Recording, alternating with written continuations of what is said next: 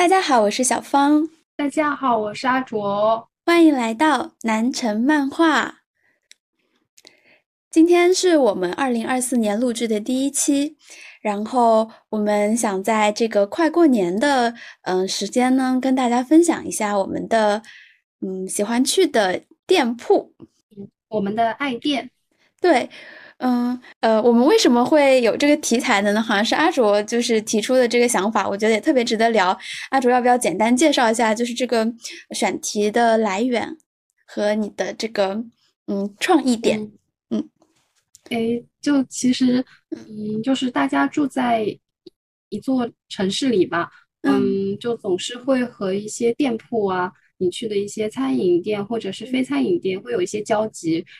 肯定会有自己中意的那么几个，嗯，想说在正好大家也快过年了，然后在这种放假的氛围里面，和大家讲一些比较轻松的话题。然后如果大家感兴趣，也可以顺便去看一看我们嗯提的这些一些店铺。对，所以就想讲一下。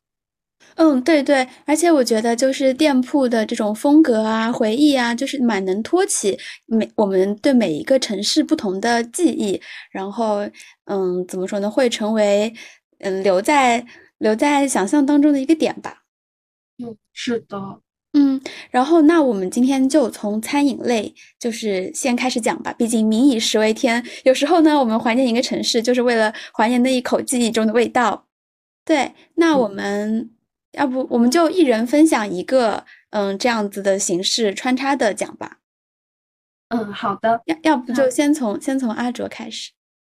嗯，好吧。那我先开始讲。我嗯，今天我分享的这些店铺呢，都是在京都的。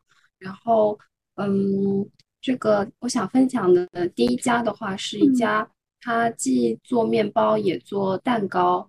然后还有那种店内饮食，嗯，轻食类服务的一家店。然后它的名字是一个法语单词，嗯，它叫汤汤塔西翁当君，然后这样一个名字。然后，嗯，它这个名字的意思呢是，嗯，天使的诱惑。哇，就是他是想说让他制作的这些，嗯，糕点点心。嗯，能够诱惑大家的心，所以他取了这样一个名字。嗯，对。然后这家店的话，嗯，它是在京都，大概有三家分店。然后哇，竟然有三家，但是我好像之前没有没有留意过。快，阿卓，快那个详细展开讲讲。其实我带小芳也去吃过，嗯，就是在那个嗯，以前我。学校的附近一家店，然后当时我也住在那附近嘛，然后那呃离我家很近，所以我就经常会过去。哦，我好像想起来了，对，是不是有点那种乡乡村感的，就是小木屋那种感觉？对对，是京京都的那种木屋的构造的那种店。对，说实在的，我之之前还就是。回想过几次那个空间，但是我就是想不起来它叫什么名字。原来就是因为它这个名字不太好记。对，它的名字非常不好记。我我也是，呃，查了之后才确定它到底叫什么，就一直都没有去记，就特意的去记过这个名字。嗯嗯嗯嗯嗯。然后为什么要介绍这家店呢？一个就是刚才小芳提到，就他们家的外观，我觉得就是那种木质结构。嗯嗯嗯。嗯，就很叫他们叫金厅屋，嗯的那种造型，马契亚是不是？对对对，就是非常的温暖吧，很温馨，然后光线也很好，因为它那种都是透明玻璃，嗯，然后里面的布置也很嗯精致，然后让人就坐在那里很舒服，嗯，我一般平日去的话，中午人不是很多。它一共是有两层，然后在二楼吃饭的话，几乎就是包场那种，嗯，就还蛮安静的，嗯嗯，是个可以慢慢吃饭然后聊天的地方。然后他们家的蛋糕会提供蛋糕，然后还有面包，还有定时。上次我们就一起去吃了他的那个，嗯，叫中午的定时吧。对对，我记得好像面包可以有很多种类选，就还挺丰富的。对对对，它嗯嗯，它定时主要就包含一份汤，浓汤的感觉，在沙拉，然后一些蛋白质、酸奶、饮料和面包的话是就是自助的，就自己可以去拿。然后有牛奶、橙汁咖啡，就是选择种类还挺丰富的。嗯，对，然后嗯，他们家蛋糕也很好吃，他们家的那个嗯 cheese cake 是好像还是有排名的，就是哇，好厉害啊！嗯，我记得当时去好像人也人也蛮多的，就是应该在嗯普通市民当中也是非常怎么说呢，受欢迎，就不仅仅是那种游客的网红店。嗯，是的。周末日去的话，都还人都挺多的。嗯，反正就是因为离我家当时住的家也很近，所以嗯，经常会约上朋友去那里吃饭，然后聊天，所以就有很温暖的回忆。对，嗯嗯嗯。哎，那我要替听众朋友们多问一句：如果说大家去京都玩的话，就是用什么样的定位可以找到这家店？就它附近有什么呃比较著名的嗯？景点或者是建筑，就是比较好定位去找它。哦，嗯，哎，它是如果要去你去金阁寺玩的话，嗯，去那边就会顺路一点。呃，嗯嗯嗯，但离金阁寺有一段距离，它的离它最近的一个站就是叫瓦拉天津麦，就是我有印象，嗯嗯，可以。然后对，离立命馆大学的那个伊利校区会很近。嗯嗯，我们到时候就把所有的那个店的名字列在 show notes 里好了，大家可以到那边去查看。嗯，对对对对。然后反正我是觉得他家蛋糕也很好吃，然后整个空间让人很舒适。对，就是空间感非常舒服，我觉得是喜欢店很重要的一个原因。对，嗯，小芳呢？嗯，好的，我这边准备了三个餐饮类的推荐店铺，分别是位于不同的城市。那我就嗯，先讲一个嗯，在绍兴的店吧。嗯嗯嗯，我是从小学毕业之前一直就待在绍兴嘛，然后嗯，仓桥直接是我基本上就是每次放假回去都会去。走走的那条小路，就是觉得有一点家乡气息。然后呢，嗯，这家店的名字叫做百鸟咖啡，是哇，我知道，对，我就知道你，你肯定，你肯定去过。就这是一家非常有故事的咖啡馆，嗯。首先，它的位置就非常好嘛，在仓桥直接很显眼的一个地方，就好像它前面有一块空地，然后老板就给它支起了阳伞，就是会有一些嗯摆在户外的桌子，就会让人很舒服。一边是沿河的，然后一边是沿着那个青石板路，所以环境特别嗯开阔又很复古。我觉得这个也跟阿卓刚刚说的那种老式的小木屋的感觉还挺像的。他们家就是是两层的那种阁楼的感觉，嗯，上到二楼的话，就是屋檐，嗯，层高会比较低，但是你盘腿坐着就还挺舒服的。我觉得是非常绍兴的一家店，嗯，然后，但是我其实去年回去的时候，它已经不开了，嗯，就是在那个地方，它换成了另一家咖啡店，叫做西雨咖啡，就是休息的西，然后羽毛的羽。嗯嗯，就觉得嗯，关于百鸟咖啡的这个故事还挺唏嘘的，因为它差不多是一二一三年那个时候开的，然后呢，嗯，我就有点见证着它那块地方变成咖啡店，然后后来呢，嗯，到现在就是二二二三年，它又关了，然后又见证了它的消失，所以我觉得，嗯，就对这家店还是挺有回忆的。嗯，我基本上就在初中的时候，每次回绍兴，就可能会约朋友去那家咖啡店里坐坐。就是我们在走仓桥走累的时候，那个地方就刚刚好，就可以休息一下。嗯，怎么说呢？那家店基本上就是满足了我小时候的我对于咖啡店的所有想象。嗯，是的，就是又有一点宁静惬意的整体氛围在这里。然后呢，它里面还有。比如说满墙的书、满墙的唱片，会让我觉得哇，这个地方好有文艺气息。然后还有那种便利贴、留言墙，就是嗯，那个时候就 会有嗯第一次看到这么嗯这种布置嘛，然后自己也会写一点留言，就觉得嗯好文艺好浪漫这样子。然后关于吃的东西，说实在，我其实已经不太记得了。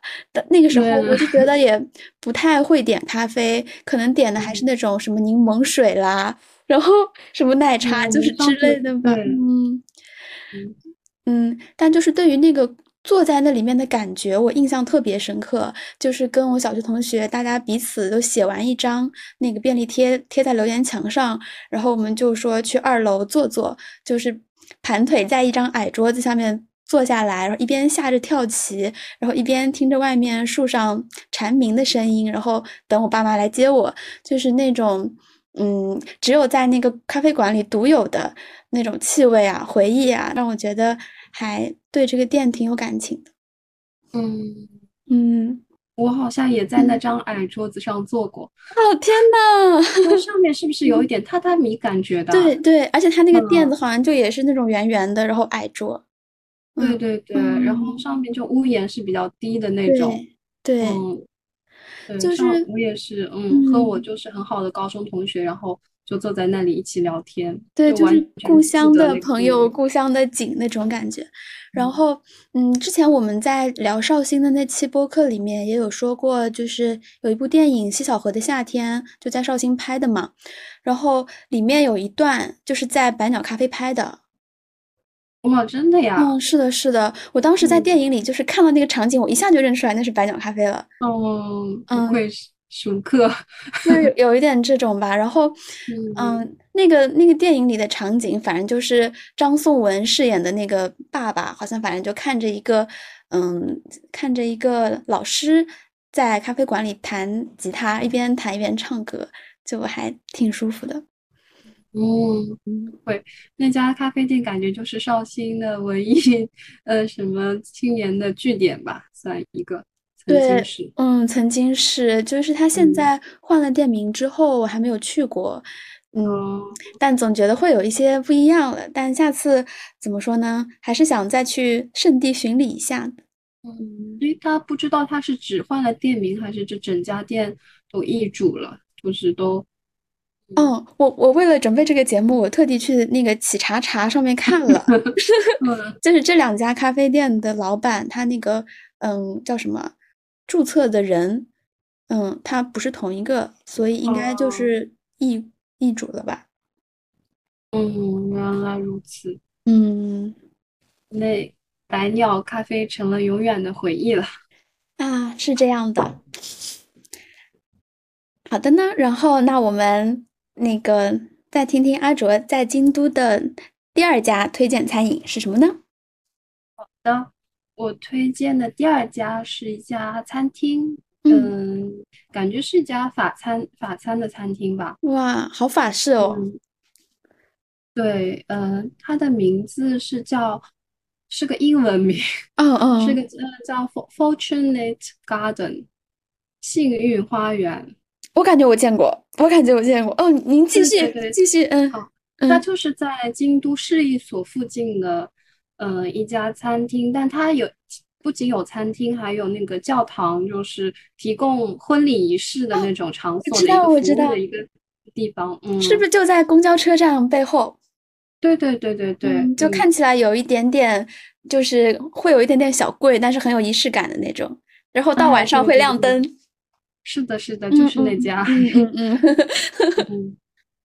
然后，首先我知道这家店呢，是前几年的时候。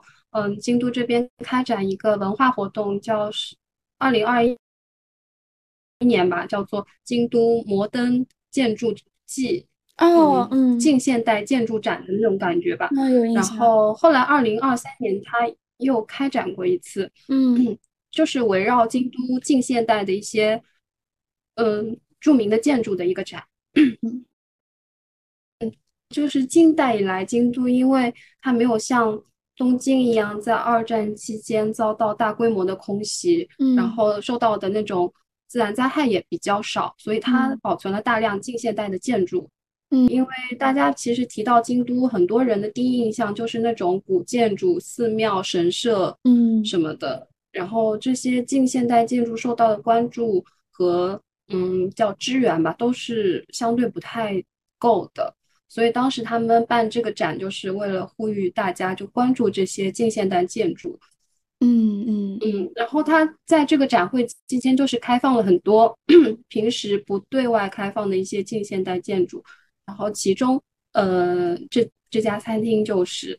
然后它其实这家餐厅它的前身是岛一家叫岛津制作所的本社的一个地方，就是一家制造业公司。对，制造业公司的 head office。然后它现在这家公公司还是有的，只是换了地方。嗯，它是制造那种就是最先端的那种仪器的一家公司。哦，精密仪器。对，然后是一九二七年，是由一个建筑师叫武田武一设计的一个作品。嗯，然后当时我就看到，呃，这个建筑就觉得非常漂亮，嗯，然后就非一直都非常想去，但是当时建筑展的那个期间就没有找到时间能够去。后来就是去吃饭的时候，就顺便看了一下。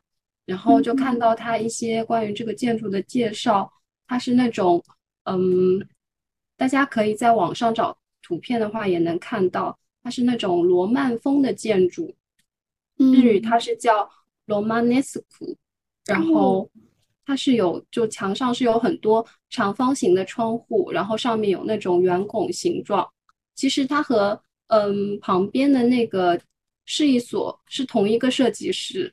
哦，原来是这样，怪不得这么协调。对对对，但是那个市一所的建筑，它上面就是凹凸的会比较多，嗯，就是建筑的立体感会更强，然后所以看起来市一所的话，它更有那种庄严的那种压迫感。这个岛津制作所这家餐厅的话，会相对比较一个柔和轻快的一个建筑风格。嗯嗯，当时我们就是是一个纪念日，然后去吃饭。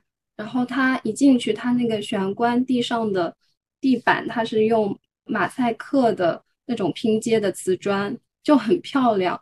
它是那种切的很细的那种马赛克，就小小的圆的一颗一颗拼接起来就很漂亮。嗯嗯，然后我们就吃饭嘛，就都还蛮好吃的。然后它价格其实也不算贵，我觉得作为一个一家。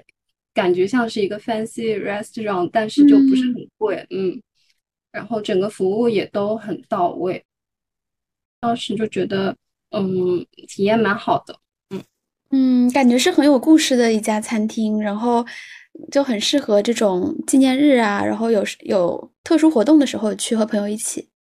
是的，然后我们当时吃饭的时候，嗯。周围的几桌，嗯嗯，也有什么送蛋糕啊，然后嗯送花什么的，就是大家可能纪纪念日啊、生日的时候去这家店会挺多的，嗯啊。那刚刚听阿卓的这个介绍的话，是不是它这个里面会分为用餐的区域和嗯参观建筑，然后介绍它那个历史的这么一个区域啊？它只在那个叫什么？建筑展的期间内才上面的部分就是供大家参观，就一般的话你就只能在餐厅，然后还有教堂那边，它是如果你想去那边办结婚典礼，你可以去参观这样子啊。然后它有一部嗯有一部分空间是作为那种嗯，比如说你想开个人会那种私人会议或者怎么样也能够就出租给你这样子。挺有意思的，嗯，然后它，如果你晚上去吃饭，它是那种很暗的氛围，就只有你桌上一个小灯那种，大家桌上一个小灯啊，那有点像那种小酒吧的氛围了，嗯嗯，氛围还蛮好的，对，然后嗯，小芳的话，你想介绍的第二家是哪里？嗯，好的。然后那我来介绍一家在上海的日式烤肉店吧，就是它的名字叫做大富，现在已经开成了一家连锁店。但是在我最初认识它的时候，应该在上海只有零星的几家店吧。它是位于国定路的，嗯，一家有点不太起眼的日式烤肉店。当时因为就是在我们学校的正正对面，然后宿舍楼下，然后我们就会对它就挺留意的。但是呢，它这个价位又是对于学生来说稍微有点小贵的，对于现在社会人来说呢，可能就刚刚好，属于日常吃烤肉可以负担的价格。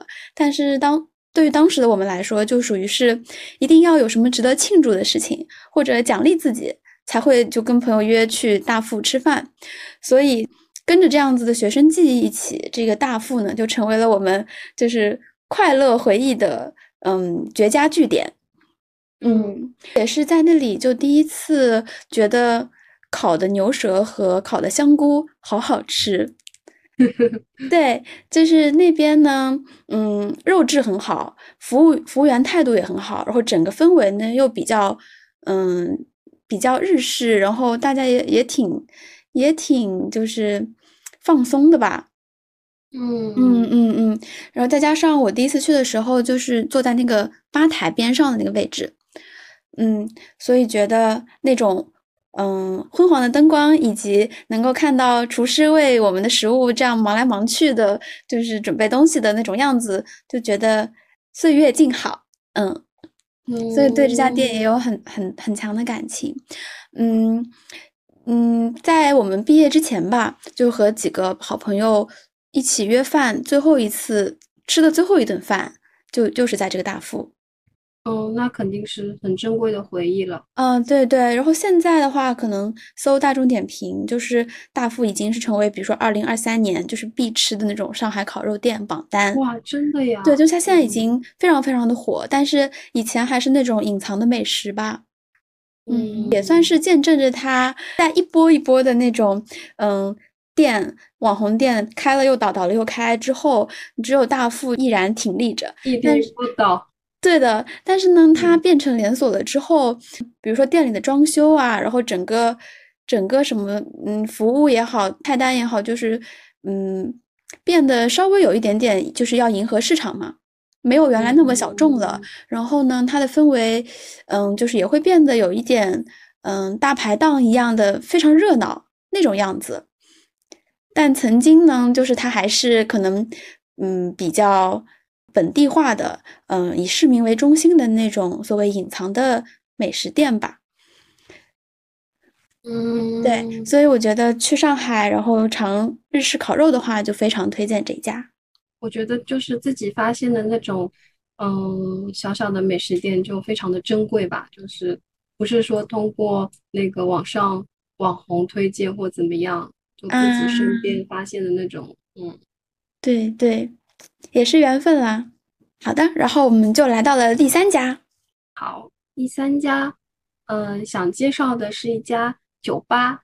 嗯，其实我不是我不是那种经常去酒吧的，但是，嗯，这个是我一个朋友推荐的。然后，它是在三条高濑川边上的一个小酒吧。哦，嗯，它的名字叫马鲁米亚。马鲁米亚。对，然后。嗯，它的店面呢真的是很小很小，就嗯嗯，里面可能挤，里面可能挤一挤也只能坐六七个人吧。嗯，然后外面的话，它放着两个大酒桶，就木质大酒桶，然后的座位，呃，桌子，大酒桶那种桌子，然后可以大概坐四个人左右这样子。嗯，然后。他的老板是就很传奇，哇！对他老板，他之前是好像是混黑道的 那种感觉的一个老板，嗯，就是浑身那个都是纹身，哇，手指还缺了几根那种，真的吗？所以那个老板他现在会就自 真的自己去在店里当服务员吗？他他就一直在，每天都在那里。嗯，好吧。对，然后，而且他还是音乐学院毕业的，有点有一点那种疯子艺术家的感觉。他学的是音乐，嗯，对对对，音乐系的，嗯，所以有时候去那边会有他的一些音乐学院的后辈，什么拉小提琴啊什么的，嗯，再去那边喝酒，嗯嗯嗯。然后他，嗯，本来的话，三条那边因为酒吧很多，然后外国人就特别多。他们家更是，呃，有那么感觉十来个人啊，外国人就是每天都去，就他们就常客，可能回家之前先去那里喝一杯再回家，那种感觉，嗯，就在那边瞎聊，然后聊一些那种修莫那样的些，就是 就瞎 扯淡，对，瞎扯淡，然后嗯，可能就为了放松吧，放松一下，嗯。嗯，然后他其实那家店，他店里面他能做。嗯，大阪烧的哦，嗯，他偶尔老板什么心情好的时候，或者是嗯哪个常客他嗯生日或什么时候，他会做一下大阪烧给你吃。所以这算隐藏菜单吗？嗯，是是是。对，嗯，然后之前我还过年的时候过去，嗯，我朋友带我去的时候，还收到了老板的红包。就是我偷袭到吗？哇，这也太贴心了吧！嗯，就对，这还蛮好玩的。那个老板，但他很喜欢，就是嗯，怎么说？其他如果有可爱的女生过去，他就会坐在旁边，就是跟他们聊天，陪他们一起喝酒。如果都是 男生的话，他就在里面默默的做酒，就还蛮好玩的。嗯，所以这家酒吧它是属于什么什么酒系呢？嗯，就是很普通的酒，就是那种美酒啊，呃，叫什么 highball 啊，什么都有，就是日式酒吧那种。对，日式酒吧那种。嗯，菜单感觉那酒单应该不是很丰富那种，就是普通的伊扎卡亚的那里面的酒。嗯嗯，原来如此。对。对，每次就是去到那个三条那边，我都感觉酒吧好多，就是不熟悉的话很难，就是去去从里面进行选择嘛，就只能碰运气。我觉得今天听了阿卓的介绍，下次也想过去看一看。好的，可以可以一起过去。呀，嗯，好，那小芳介绍。好的，然后我的第三家店也是。在京都的一家店，嗯，它是一家做冲绳料理的店，名字叫做 Goya，Goya 就是苦瓜的意思嘛，因为苦瓜是冲绳的，好像一个比较有名的特产。对，是不是他们有一道菜苦瓜炒蛋还是什么的？就是他们，那应该是中国那个苦瓜炒蛋。然后我看那个。这家冲绳料理里面有好多好多用苦瓜做的菜，就不仅还有不仅有凉菜、热菜，还有那种苦瓜酒，然后苦瓜苏打，还不是类似的，就还挺挺神奇的一些菜单。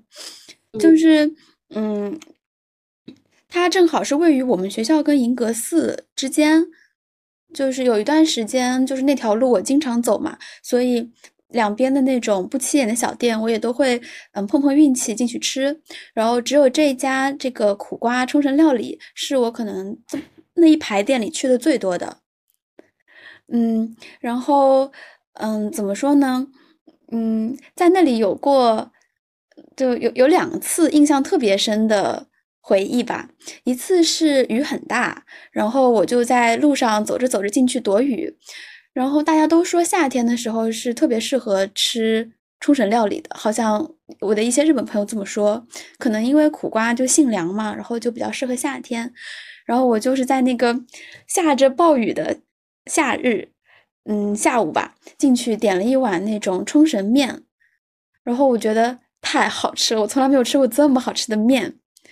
就是它，它有它有一点新奇，就是它那个面的样子呢，有点像辛拉面，就是比辛拉面可能还要再粗一点，然后是卷曲的。它的那个卷曲呢，就是非常的，嗯，非常的有有嚼劲的那种卷曲，不是那种一拉，就是一一夹起来它就会变直，不是那种面，就它是自带卷发效果，嗯。然后呢，它也会配那个店家特制的 sauce，就是它那个调味可能里面加了一些呃生姜还不知什么的，反正就还挺特别的，就是把它浇在那个面里呢会更好吃。对，然后它这家店也是整体的风格非常的欧吉斯哥，嗯嗯，有就是有一点冲绳的特色，然后呢。嗯，也是那种木头木质的感觉哦，嗯，然后放了，好像看过照片，嗯，对对，就是我感觉有一点点异域风情，就不像是非常正统的日式审美。就对对，嗯，然后他店内会放那种民谣，那种日冲绳民谣吗？是的，是的，就是他那个歌也是很特别，然后里面还有放了很多，嗯，感觉不怎么没有就不经意打理的那种小植物，室内植物。嗯，然后色彩也很多嘛，因为冲绳感觉是非常。热情非常，呃，有很多色彩的地方，所以呢，整个店的布置也不是那种性冷淡风，就属于又有木质的温暖，然后又有色彩的加成，所以光是坐在里面就很舒服。嗯嗯，之前也也有听过一个金大生推荐过这个店啊，真的，对对，我一直都很想去，嗯，一定要去一下那。对，反正离你们也也不远。就是我觉得这个店，它有它它还有一个好处，就是既适合一个人在那里慢慢的吃，因为它它的菜分量也不是很大，你可以点一碗面或者点一个小关东煮、一杯酒什么的，就完全是嗯非常适合一人食。然后呢，又很适合跟同伴一起去，因为它也有比较大的、比较宽敞的桌子，然后嗯氛围也挺好的。就是有时候我觉得。食物是个很神奇的东西，嗯，怎么说呢？就是我有一个嗯前辈，我们其实本来不太熟，但有一次就是我跟他一起去吃了这个冲绳料理之后，就发生了一些我根本没有预想到过会发生的对话。就我有我后来在想，是不是因为正因为我们吃的是冲绳料理这种不太日常的东西，所以才会产生一些不太日常的对话，就是这种新鲜感。嗯，就食物带给我们的新鲜感，会让我们更加有，比如说倾诉欲啊，然后就会发现一些，就对方身上可能，嗯，他自己以前从来不会讲，然后我也不会去留意的东西，就还挺神奇的。嗯，确实，嗯，它。那个食物还有它那个空间，对，就是有一种新鲜感，嗯，就会让人觉得，就是整个人的状态会被刷新一下。对，然后就在这家店里呢，就夏天的时候我一个人避雨，在冬天的时候跟那个前辈我们一起躲过一场很大很大的雪，就是去年去年那个嗯京都下很大很大的雪的时候，我们正好在外面，有有有，对对对，然后后来就冒雪从那个店里就就直接走回家，因为也没有合适的这个 没有合适的交通工具了，嗯，所以就是说感觉在嗯熟悉的城市里有这么一个。嗯，让人觉得很安心的空间，嗯，很舒服，然后也经常会时常想起吧。感觉也是，就是夏天和冬天。对，嗯，哎，好浪漫，躲大雨还有大雪。嗯，绝对推荐。嗯，对。然后以上我们就讲了一些跟食物相关的。那说到城市空间的话，肯定还有一些食物之外的东西。那我们就。继续吧，请阿卓分享一下。嗯，对，我想分享一家嗯小小的 gal gallery 吧。嗯，它的名字是叫 Purple 紫色。哦，是是在乌丸浴池附近的一家画廊，离二条城比较近。然后它是就是其实是一个很小的空间，嗯，也才两个房间。呃，一个的话是。它放了放满了各种摄影的书和画册，嗯，呃，还有一个的话，它用来做一些小小的展览的一个空间，一共是两个房间这样子。然后它那个放摄影画册和书籍的那个地方，它会有那种 counter seat，就是那种吧台座位，呃，一个人可以对吧台座位，然后一排可能有五六个这样子，然后还有一些沙发座，嗯，所以你过去的时候。嗯，一般我们过去就看一下它的展，看一下他的展，然后就坐在那里看画册。然后它整个空间的话都是比较的放松，只有一个工作人员在那边，一般是那种艺大的那种打工的学生，对，在那边，嗯，然后反正我们就坐在那里看一下午书，就是看看有什么新书到了，然后就看一看，他办的，因为展也比较小吧，都是一些小众的一些艺术家。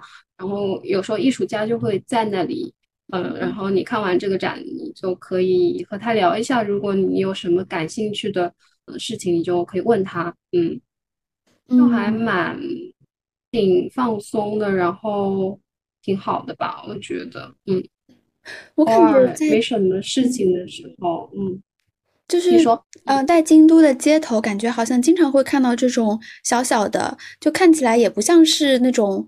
嗯，公立的就感觉像是私立的这种小艺术空间。嗯，怎么说呢？我我感觉也是像那些酒吧一样，不认识的话就不太会进去嘛。然后也想问问阿卓，这家店，比如说它是呃会是会收费的吗？还是免费参观呢？它不收费。嗯嗯嗯。哦，免费参观就是是比较难找的，因为你不，它是在一个建筑物里面的，应该是二楼。吧，嗯，呃，然后招牌也不是很大那种，所以你我是通过朋友介绍，然后才知道的。就你要走进去，就是真的是一栋建筑楼里面的这样一层，一个小小的两个房间这样子。嗯，那他是不是相当于就通过比如卖画册啊，然后卖这种周边来赚钱呢？嗯，是的，可能应该也有京都这种。市的，它的一些那种资助嘛，我觉得，嗯，不然它，我感觉它是应该没有这么大这么多的那个来经济来源，对，就纯粹如果是通过卖书，然后，因为他那个办展可能也也是，应该他是搞活动的，所以没有从做呃那个办展的那种艺术家那里拿钱，因为当时我朋友他自己想办展，他挺想在他们那里办展，然后。我就帮他问那边的负责人，我问这边如果想要在这里办一个展是多少收费，然后他们说暂时还没有，嗯，开展这种业务。对，哦，所以就是说，也也并不是说我出了钱就能展示在这边的，可能对对对，一些那个内部的渠道哈，对内部渠道或者是他们感兴趣的一些艺术家，所以他们去联系，然后让他们来办展。嗯嗯。也挺好的，就是也嗯，虽然不确定他们这个盈利模式是怎么样，但是对于艺术家来说，有这样一个一个的这种小空间，就即使比较隐蔽吧，但是能够展示自己的作品，然后跟来看的人有一些互动的机会，就还挺难得的。嗯，是的。嗯，然后小芳想要介绍的空间是怎么样的？嗯，我这个可能相比阿哲刚刚说的呢，就会大众一些。就是我想介绍一个连锁品牌，它叫做 Nico and。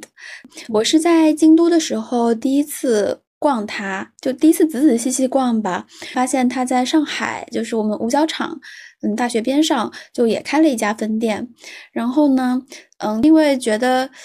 嗯，是连锁，然后它这个品控也非常的到位。每次我就是会，只要在附近知道这附近有 Nico and，我就会想进去看一看。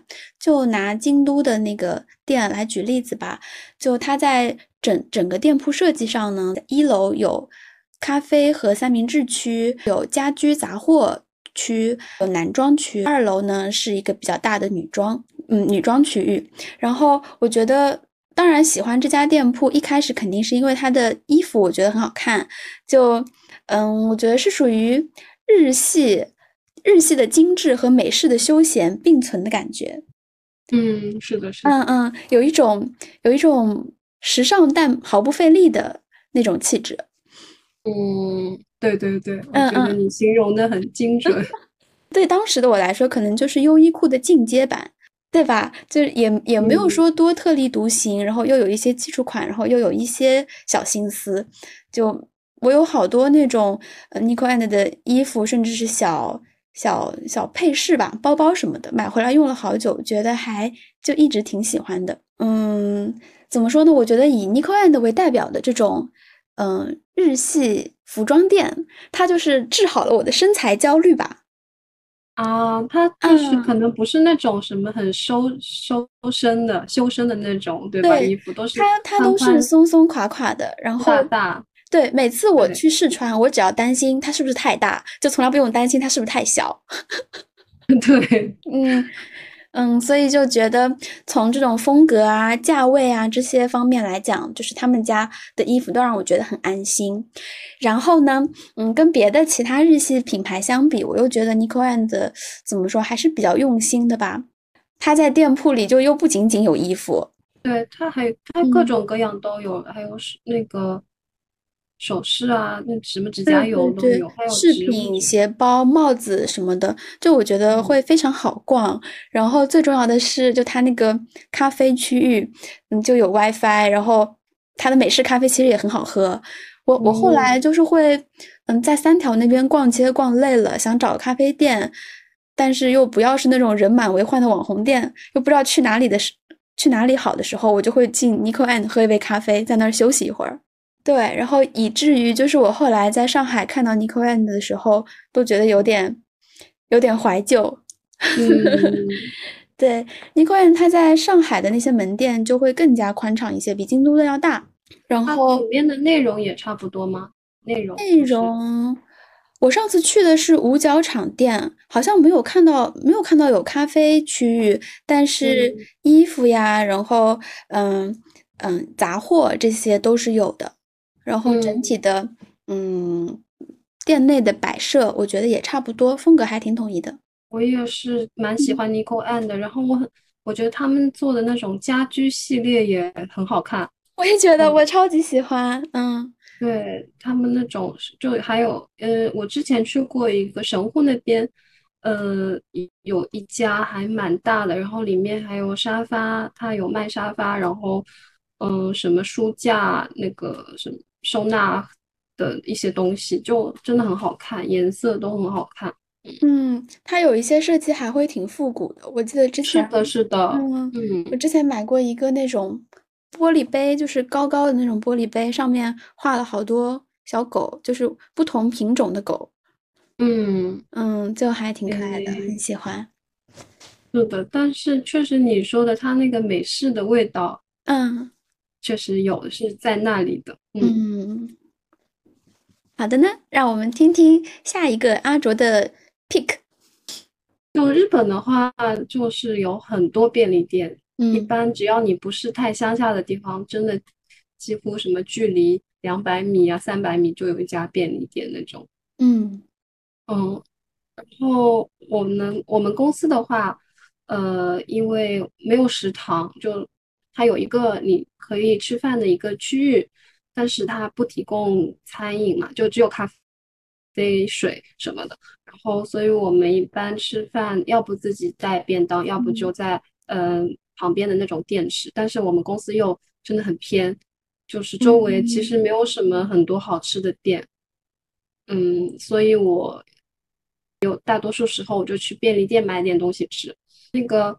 因为即后来有一段时间，我每天都去，然后那个老板他都认识我，那个店长，那个店长都认识我了。然后他就是每次去的时候，他都会跟我打招呼。可能这也是他们这种，嗯，经营的这种一个让客人感到希望客人每天都来的那种一个营业模式吧。嗯 嗯嗯，就会说，哎哎，今天是不是很冷啊什么的？啊，会有一些那种问候。对对对，或者说我有时候稍微晚了一点去吃，他说：“哎，你今天还挺迟的呀。”嗯，然后或者那个之前一个欧波亚斯米啊，就是玉兰盆玉兰盆节。嗯，对我们公司的话，它是嗯比其他公司就是多上了一天班，就其。中有一天，明明大家都连在一起休息，我们公司那一天还是要上班。然后我反正那天也是去便利店买吃的。然后他说：“哎呀，你怎么今天也来上班？真是太辛苦了呀！”我就觉得很无奈。嗯，对，嗯，反正就觉得还蛮温馨的吧。嗯，不管他是出于什么目的或怎么样，但是都觉得让人觉得他是很客气的。然后。嗯，虽然有做，呃，有时候我会觉得有点社交恐惧，嗯，就是不知道我应该怎么回应，对吧？嗯，我懂。要回应的太热情，又觉得我好像，哎，对吧？但也不能说太过冷漠，对，嗯，那还蛮有意思的，嗯，我觉得变，嗯，你说，嗯嗯，它是一家那种大型连锁便利店品牌吗？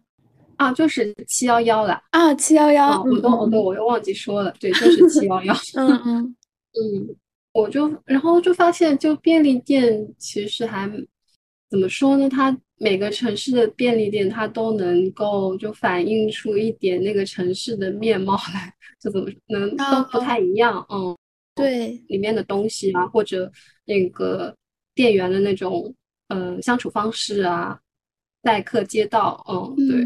那那个店店员会店员会跟你讲京都话吗？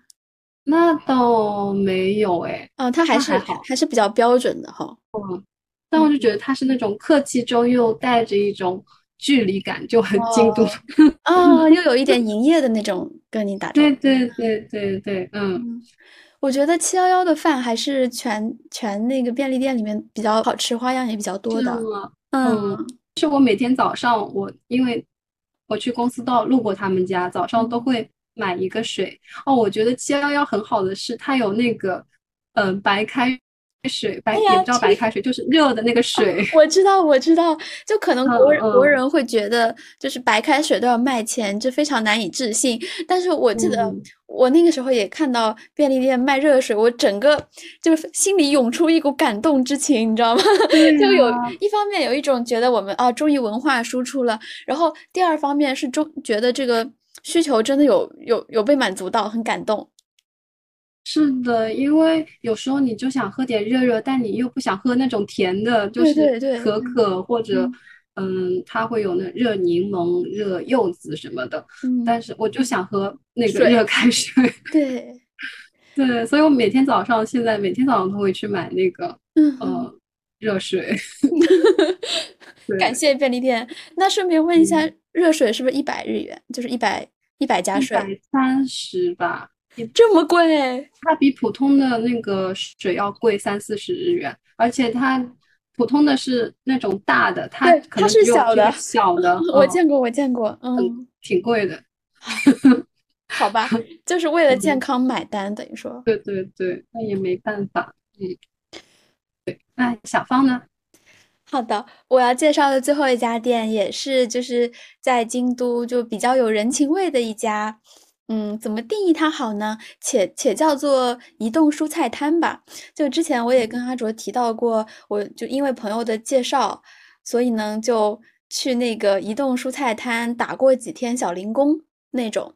然后呢，借此机会就认识了这个老板。我也觉得就是，嗯，有的时候店主的气质就会影响，嗯，我对这个店的这个印象。一定要起名字的话呢，我我觉得这个便利店属于是一个朋克蔬菜摊啊，不是便利店，就这个这个小店，我给它起个名字叫做朋克蔬菜摊，就是为什么呢？就因为这个老板他特别的有个性，他年轻的时候是跟嗯他的一些朋友们在京都就是从事一些嗯地下摇滚演出活动，太酷了。对，然后他现在还是留着那种小辫儿，就作为一个日本人来说，就如此不走寻常路是是很不容易的。嗯嗯，然后他就是嗯，永远操着一口关西腔，说永远对一切好像都嗯没什么所谓的那种人生态度，让让人觉得活得非常的轻松自在。嗯，就是看起来也有个四五十岁的样子了吧，但是。嗯，没有任何的那种嗯老气的感觉，就感觉整个人永远就很有活力哈。然后嗯，怎么说呢？我觉得他是属于那种对萍水相逢的人也没有什么戒心的人，就让人觉得很可爱。就比如说，嗯，我仅仅是因为被朋友介绍而已，他就会全权把那个蔬菜摊交给我管，甚至就是账本和钱全部都。嗯，留在我这里，然后他自己就开着车走了出去进货，然后这期间卖了什么蔬菜，来了多少人，收了多少钱，全部都是由我的自觉来为他进行统计。那如果说钱多了少了，他也从来不查。那当然就是我也是比较，嗯，怎么说呢，不会干坏事的人。那万一是一个怎么说呢，碰到一个不太居心不良的外国人，那他就是很难去追踪这个事情嘛。但是就是他这样毫无保留的信任我，让我来帮他管这个摊，我觉得就还挺感动的。然后他这个摊属于是固定的，在周二和周四，嗯，在出厅柳附近就是会出摊嘛，一处是在百万店，一处是在那个商业街的门口。嗯，然后他对我们打工的人也非常的 nice。他他的时薪是一千日元，比便利店还稍微高一些。其实也没什么工作量，就只是一些大爷大妈来买蔬菜的时候，嗯，稍微介绍几句罢了。然后他这个蔬菜呢，就是非常用心，全部都是有机无添加的蔬菜。哇，是从京都的市郊，好像他自己的朋友自己种出来运过来卖的，而且价格也都会比超市的还要划算。对我买过，它很便宜。对对对，就不仅有蔬菜，还有水果嘛，就是价格很明显的，就是它量也量也不少的，但是便宜很多，而且关键是很好吃。我我吃过它的那些就没有卖出去的那种水果啊，然后蔬菜什么的，我觉得比在超市买的好吃很多。而且，嗯，很明显的一点就是从他那儿拿来的蔬菜，就是会比从超市买的要坏的快。哦，因为比较新鲜，没有添加任何什么防腐什么的。哦，我的理解就是因为它的蔬菜是直接从那个店里就是拿到摊位上来卖的，而不像超市，它可能中间经过了一些环节，你说给它加了什么保鲜的东西啊，或者嗯什么东西的就不知道了嘛。就是有的时候他那儿没有卖完的东西，就是会大包大包的让我带给我的朋友们。嗯，好像是。小芳也之前给我过，好像是，因为我实 在是做不完，了一大袋。嗯，对，就他特别慷慨。然后还有一些在我打工时候经历的一些小细节，都让我觉得这个摊位非常有人情味啊。就就比如说，嗯，每次我到那个店里，到那个铺店铺上，第一件事情就是去给我自己和他买水。然后夏天的时候，他就是永远都是要两瓶。麦大麦茶和一瓶宝矿力，就是永远永远就不会变。我觉得这个这道还挺日本的。然后我也可以买一瓶自己喜欢的，无论什么，他也管饭，所以我就觉得这老板人还挺好的，然后又挺不拘小节的。嗯，这个很好，就是一千日元一个小时还管饭，就对对对，他还会在闲暇时间跟我聊天，然后转发那些。嗯，转发了好几个那种京都的报纸采访他的文章给我看，就是采访他以前做做地下摇滚的故事，采访他就是现在为什么来做这个蔬菜摊。我就觉得他是一个对生活，然后对这个城市还挺挺有感情的人，因为他做这个摊子，我觉得可能赚不了多少钱，那就是可能喜欢这样怎么说简单的生活吧，我觉得。对我感觉这种勇于把自己的理想信念践行践行出来，然后坚持一辈子的人，我还挺佩服的。嗯，这个让我想起了一个嗯卖红薯的哦，我知道你要说那个，我当时在 就就在纠结要不要把那个红薯的也一起说。来来，阿卓来介绍这个红薯。这个就是它是一个移动的红薯摊嘛，嗯，然后一开始的时候，他好像就一个人在那里卖红薯。然后他在嗯推特现在叫 X 上面有一个账号，我知道他会每天播报他，对每天播报他现在在哪里卖红薯，然后他还提供那个外卖服务，就如果你想，如果你就在附近，你就喊他我想要买红薯，他就会开车开到你家附近来给你送红薯。对，嗯，好像现在有变，他好像是冬天卖红薯，夏天卖那个刨冰。卡卡里，对。对对，嗯，我第一次注意到它，就是因为他们家的 logo 特别可爱，它叫做竹村商店嘛，然后还画了一个特别可爱的小红薯，就我感觉，嗯，他他是一个很用心的人，就是他车背后的那个棚棚，就是跟别的卖红薯的车的棚棚完全不一样，很有设计感，我觉得，嗯。嗯，而且他也会在出摊的时候就像模像样的把他那个 logo 支起来。它有一个那种小架子来介绍它的那个 logo，嗯，对，我觉得它还蛮有理想的，对，对，是要把它这个卖红薯的事业 就是做起来。对，虽然就是看起来是很小的一件事情，但是当这些每个普通的人都这么用心的去做的时候，就会让我觉得这个城市很有温情。嗯，而且大家去，嗯，怎么买他红薯的时候，都很愿意跟他聊天，然后会他也很愿意分享。对，对，就怎么说呢？就用心是能够被看见的吧。嗯，而且人家也感觉不图什么，就是没有说。嗯，要图利呀啥的，果然还是真诚是最大的必杀技。嗯，是的，是的。嗯，其实还有很多很多店，我也觉得，就是嗯，我回顾了一下之前有长期居住过的那些城市，就觉得可能就是一家一家的这种小店、小空间，就嗯，构成了我对这个城市的喜爱也好，特殊印象也好，就还挺感动的。真的，嗯，有机会的话，我们可以就是分享第二坛那种。嗯，可以，可以，嗯。那好的呢，我们今天的这个介绍就是一共介绍了十家位于各个城市的，嗯，有印象的推荐店铺。如果大家有机会去到那边的话呢，也欢迎大家去玩儿，或者告诉我们你们心中的嗯推荐爱店。嗯，是的。然后我们也会把我们今天分享的这些店的信息放在 show note 里。嗯嗯，好的，那就感谢大家的收听，本期节目就到这里了，我们下期再见。下期再见，拜拜，拜拜。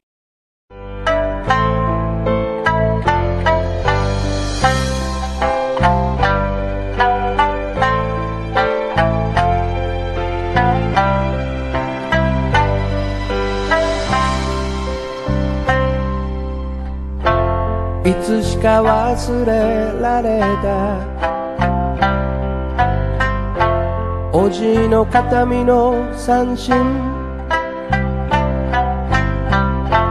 床の間で誕生祝いの島酒にもたれて。誇りを指で撫でて。緩んだ糸を巻けば退屈でたまらなかった島唄が響いた。鮮やかによみがえる。あなたと過ごした日々は柔らかな愛しさ